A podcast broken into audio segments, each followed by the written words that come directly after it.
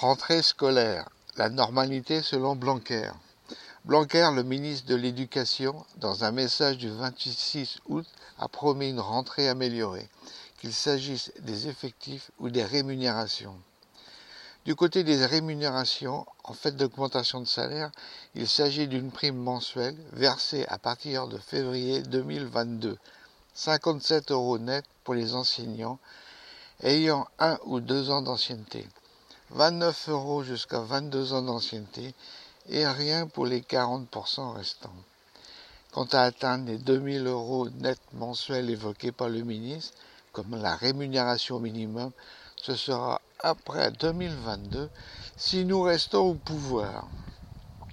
Pour les autres catégories, pas un mot sur les salaires, à part une promesse de progression automatique des rémunérations tous les trois ans aux salariés qui accompagnent des élèves en situation de handicap, AESH, toujours en, contrat précaire et sous-payé.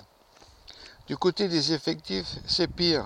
Le gouvernement a déjà prévu des créations de postes dans le primaire en en supprimant quasiment autant dans le secondaire. Il a annoncé le recrutement de 700 assistants d'éducation AED, mais un certain nombre ont jeté l'éponge alors qu'ils étaient volontaires avant les vacances, selon certains conseillers d'éducation de collège ou de lycée.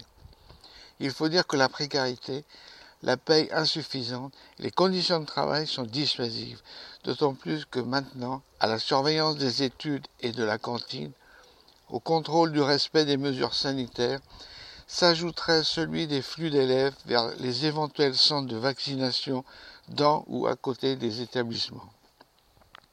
Le flou des mesures sanitaires annoncées récemment par Blanquer a inquiété les parents et les enseignants. Le manque de personnel, enseignants ou non, s'annonce très préoccupant. Le ministre de l'Éducation espère tout de même la rentrée la plus normale possible.